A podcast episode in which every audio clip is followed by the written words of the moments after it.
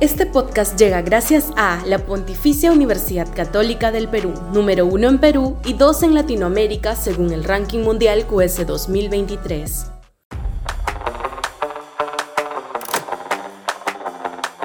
Otro show de José Domingo Pérez. Sudaca, Perú. Buen periodismo.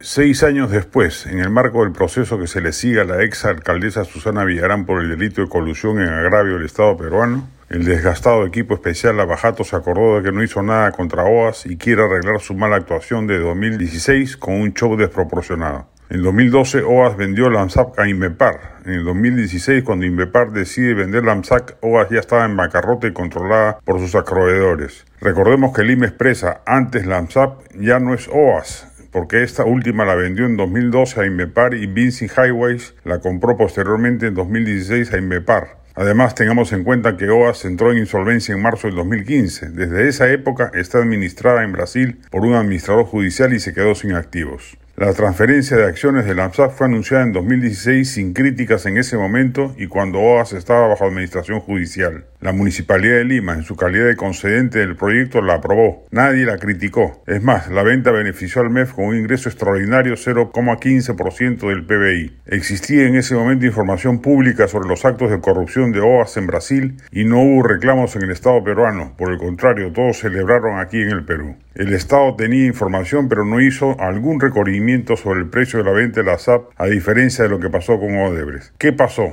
¿Por qué el fiscal Pérez no hizo algo contra ¿Hubo negligencia o no hizo la tarea correctamente?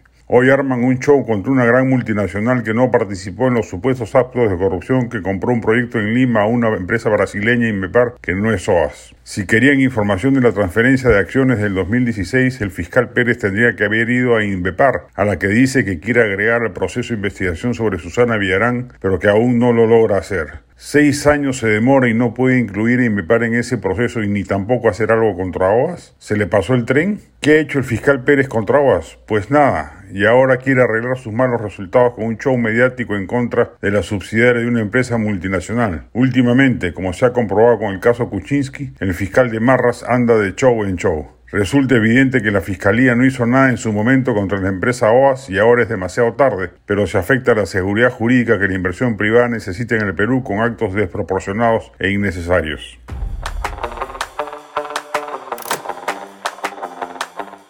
Este podcast llegó gracias a AFE, operador logístico líder en el mercado peruano que brinda servicios de almacenaje, transporte de carga, courier y cómics. Los puedes ubicar en www.afe.pe.